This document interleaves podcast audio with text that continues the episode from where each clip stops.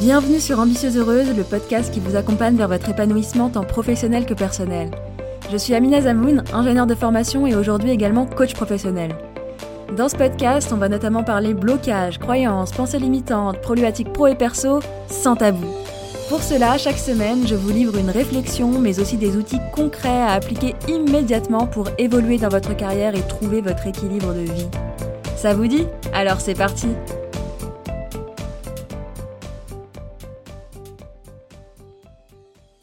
Bonjour à toutes, j'espère que vous allez bien. Je suis ravie de vous retrouver dans ce 20e épisode d'Ambitieuse Heureuse où on va parler de comment faire pour prendre la bonne décision. Avant de démarrer, je voulais vous rappeler que la semaine prochaine, j'organise une masterclass ouverte à toutes les personnes qui souhaitent évoluer professionnellement. Dans cette masterclass, je vais vous parler des trois clés pour passer à l'étape supérieure dans votre vie professionnelle. Donc si ça vous intéresse, n'hésitez pas à vous inscrire via le lien qui se trouve dans les notes de cet épisode ou bien sûr directement sur mon site. Ça se passera en visioconférence sur Zoom le mercredi 19 mai à 18h. Donc je vous y attends nombreuses, mais pour celles qui ne peuvent pas assister en live, eh bien n'hésitez pas à vous inscrire tout de même puisqu'il y aura un replay de disponible. Ceci étant dit, revenons au sujet du jour, la prise de décision. Comment faire pour prendre la bonne décision?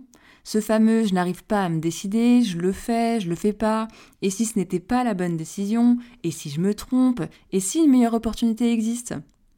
Combien d'entre nous avons déjà vécu ça? Avons déjà eu des pensées de ce type, des pensées assez similaires?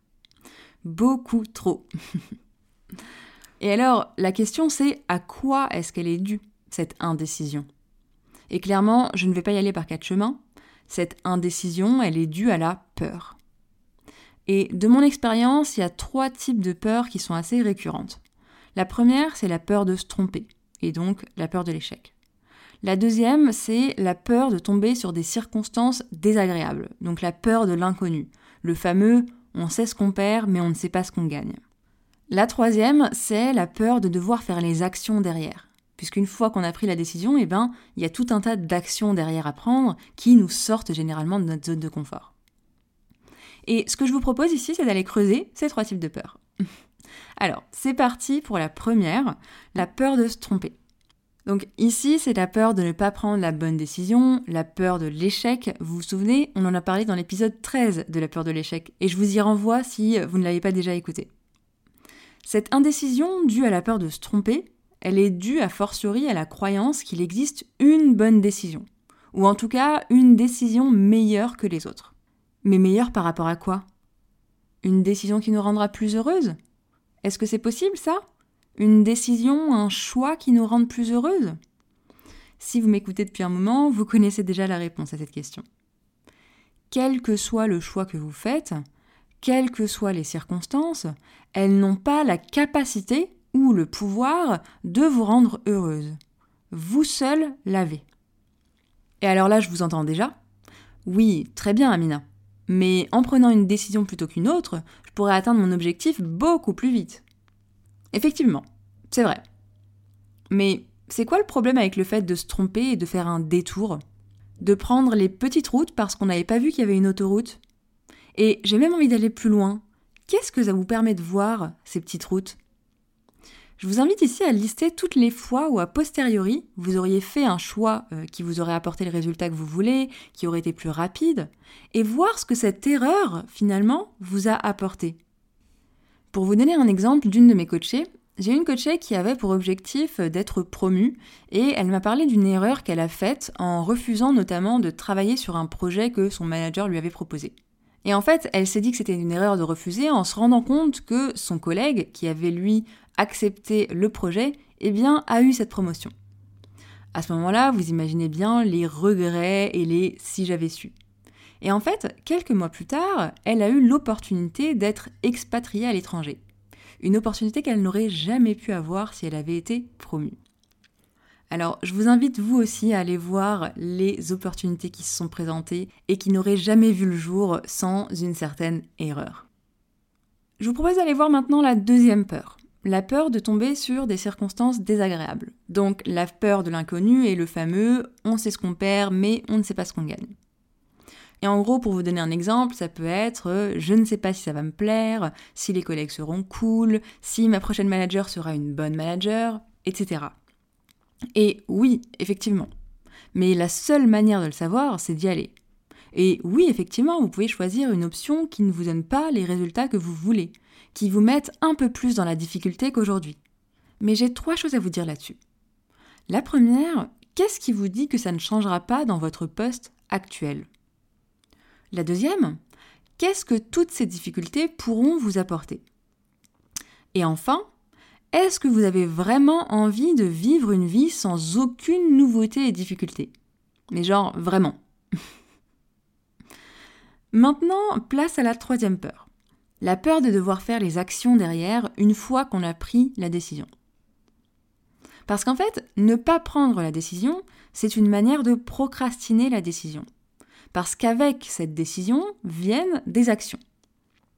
Ok, je décide de postuler à ce poste à haute responsabilité. Bah, du coup, il y a les entretiens préparés, l'entretien lui-même, et c'est inconfortable. Ok, je décide d'avoir une augmentation, alors c'est comment je fais, faut que je montre que je suis capable, faut que je demande l'augmentation, faut que je négocie, etc. Tout ça, inconfortable. Ok, je décide de lancer mon entreprise.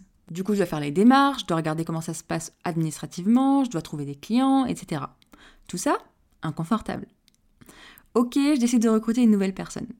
Du coup, je dois faire des recherches, je dois faire passer des entretiens, et si ça se passait mal, je dois également changer ma façon de travailler. Tout ça, inconfortable. Et effectivement, toutes ces actions nous sortent de notre zone de confort. Et donc c'est par définition inconfortable. Mais l'indécision est tout aussi inconfortable. Vous restez au même endroit, vous n'avancez pas, vous ruminez, vous stressez, vous vous triturez l'esprit pour essayer de prendre la bonne décision. Et alors, quelle que soit là ou les peurs que vous avez parmi les trois que je viens de citer, ce que j'ai envie de vous dire, c'est que on ne connaît pas l'avenir. Et en fait, c'est cette incapacité à connaître l'avenir qui nous bloque. Ou plutôt la pensée illusoire que si on réfléchit bien, assez longtemps, on va prendre la bonne décision. On essaye de forcer pour contrôler l'avenir. Mais la réalité, c'est que c'est impossible. On entend beaucoup de j'aurais dû faire ceci, si j'avais su, etc. Mais est-ce que vous naissez avec tout le savoir du monde? Non, bien sûr que non. Par contre, il y a une chose dont vous pouvez être sûr et certaine, c'est le coût de l'indécision. Qu'est-ce que ça veut dire le coût de l'indécision? Eh bien, si vous ne prenez pas de décision, la première chose, c'est que ça va vous prendre de l'espace mental. C'est hyper désagréable et énergivore d'être dans cet entre-deux, cette indécision. Vous ne trouvez pas? La seconde, c'est que la décision sera prise sans vous. Eh bien oui, si vous restez dans l'indécision de postuler ou non à un poste, à un moment donné, le poste sera pourvu. Et ici, je ne vous dis pas de faire le choix de postuler. Hein. Faire le choix de ne pas postuler parce que ce n'est pas votre priorité du moment ou pour toute autre raison qui vous convient, eh bien, c'est totalement OK. Et ça vous permet de passer à autre chose et de ne plus avoir ce brouhaha mental. La raison pour laquelle on ne fait rien, pour laquelle on reste dans l'indécision, c'est parce qu'on a peur et qu'on a cette illusion que si on réfléchit davantage, on va solutionner le problème. Et cette illusion induit une perte d'énergie considérable à réfléchir de manière stérile à quelle est la meilleure décision.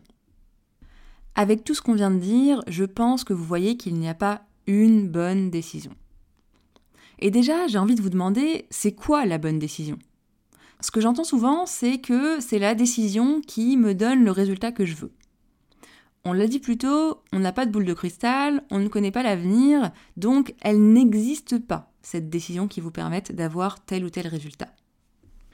Je ne vous dis pas de ne pas avoir des objectifs, de ne pas avoir une vision et de tout faire pour aller vers elle, bien au contraire, je vous y encourage. Mais vous dire qu'il y a une bonne décision à prendre, eh bien, c'est faux. Déjà, il y a un nombre infini de routes possibles pour aller au même endroit. J'ai envie de reprendre une analogie qu'a utilisée une de mes mentors, Esther Taïfé. Elle nous dit qu'il n'y a pas une seule façon d'aller de Paris à Marseille. Et effectivement, si on prend une carte, eh bien, il y a, alors non pas une infinité de routes, puisque euh, sur une carte, le nombre de routes est quand même fini, mais il y a une multitude de façons d'aller de Paris à Marseille. Et ici, ma question, c'est c'est quoi le problème de s'arrêter sur le chemin? De faire un détour? Eh bien oui, et si vous aviez besoin de vous arrêter sur la route? Et si jamais vous avez une panne?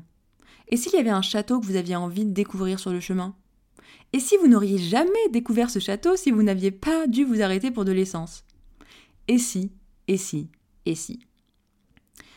Et en réalité, prendre une décision, ça prend une demi-seconde. Hein.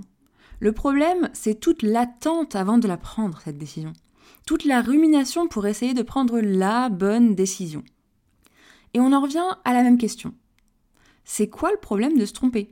Vraiment C'est quoi le problème de prendre une décision qui ne vous donne pas le résultat escompté? Je vous renvoie encore ici à la peur de l'échec.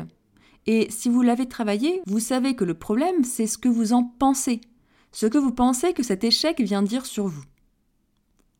Et moi, là, ce que j'ai envie de vous dire ici, c'est qu'il n'y a pas de problème en fait. on analyse la situation, on reprend une décision et on recommence. C'est tout. Dans tous les cas, quel que soit le choix, l'indécision est la seule manière d'être sûr de ne pas avancer, de stagner, de perdre votre temps et de perdre votre part de pouvoir sur une situation. Et en fait, même quand on n'est pas sûr de nous, prendre une décision nous fera avancer. Ici, je vous invite à lâcher l'idée et la pensée qu'il existe une bonne solution d'une part et des mauvaises solutions d'autre part. Je vous propose deux petits exercices pour lâcher ça. Le premier, c'est de lister toutes les erreurs que vous avez faites et qui vous ont ouvert des opportunités. Le second, c'est de lister toutes les fois où vous avez eu ce que vous vouliez où vous avez atteint un objectif, mais qu'en fait, ça ne vous a pas apporté le bonheur escompté. Lâcher l'idée d'une bonne décision me semble essentiel parce que vous ne savez pas quelle est la bonne décision. Une décision qui peut vous sembler être la bonne ne vous donnera peut-être pas ce que vous voulez.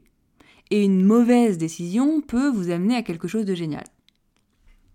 L'idée, c'est vraiment de se dire qu'on ne connaît pas l'avenir, on le sait. Mais là, on se le prouve et du coup de se détacher du résultat, sans pour autant ne pas avoir d'objectif, bien sûr. Mais de bien se rendre compte qu'il y a notre part de responsabilité qui intervient, et tout un tas d'autres choses qu'on ne contrôle pas. Donc ça ne sert à rien de vouloir contrôler l'incontrôlable. Par contre, c'est intéressant de revenir à ce sur quoi vous avez le pouvoir. J'ai le pouvoir sur comment je me sens, sur mes émotions, sur mon bonheur, et sachant cela, sachant que je pourrais être aussi heureuse dans un cas ou dans l'autre, qu'est-ce que j'ai envie de faire? Quelle décision est-ce que j'ai envie de prendre? Et de choisir de cette manière, ce qui est beaucoup plus empouvoirant. Et c'est avec cette vision et cet état d'esprit que je vous propose de prendre une décision. Alors, comment on fait concrètement pour prendre une décision? La première chose, c'est de prendre conscience de ça ou ses peurs et de se rassurer se rendre compte également du coût de l'indécision. Et pour cela, je vous propose de faire un flot de pensée à propos de la décision ou du choix en question, et de vous demander notamment qu'est-ce qui m'empêche de faire un choix, de noter peut-être les pour, les contre, les peurs, les blocages, etc. Tout ce qui vous vient. Le but c'est de faire ressortir tout ça, y mettre de la clarté et débloquer les peurs avec les éléments dont je vous ai parlé plus tôt. La deuxième chose, c'est d'analyser les éléments qu'on a aujourd'hui. On l'a compris, la bonne décision n'existe pas. Par contre, le but n'est pas de prendre une décision que vous sachez être pertinemment mauvaise, hein, on est d'accord. Mais de prendre une décision à un moment T avec les données que vous avez. Troisième étape qui me semble indispensable, c'est d'être OK avec la possibilité d'échouer. De se dire, lorsque je vais prendre ma décision, je suis OK avec le fait d'échouer, de faire un peu la paix avec l'échec. Et encore une fois, je vous renvoie à l'épisode 13 sur l'échec parce que je pense qu'il est hyper important. La quatrième étape, c'est de prendre la décision. Au vu des éléments à ma connaissance aujourd'hui, et en sachant que quel que soit le résultat, quelles que soient les circonstances auxquelles je vais faire face, j'ai le pouvoir sur mon bonheur, et je saurai gérer la situation, eh bien, Qu'est-ce que j'ai envie de choisir? Donc là, ma question pour vous, c'est si quoi qu'il arrive, vous saurez être heureuse dans tous les cas, quelle décision prendriez-vous? Et la cinquième et dernière étape, parce que non, ça ne se termine pas à la prise de décision, est-ce que vous aimez les raisons pour lesquelles vous avez pris cette décision? Par exemple, si je décide de ne pas postuler à ce poste, est-ce que c'est parce qu'en fait ce poste n'est pas fait pour moi, qu'il ne me donne pas envie, bien que prestigieux?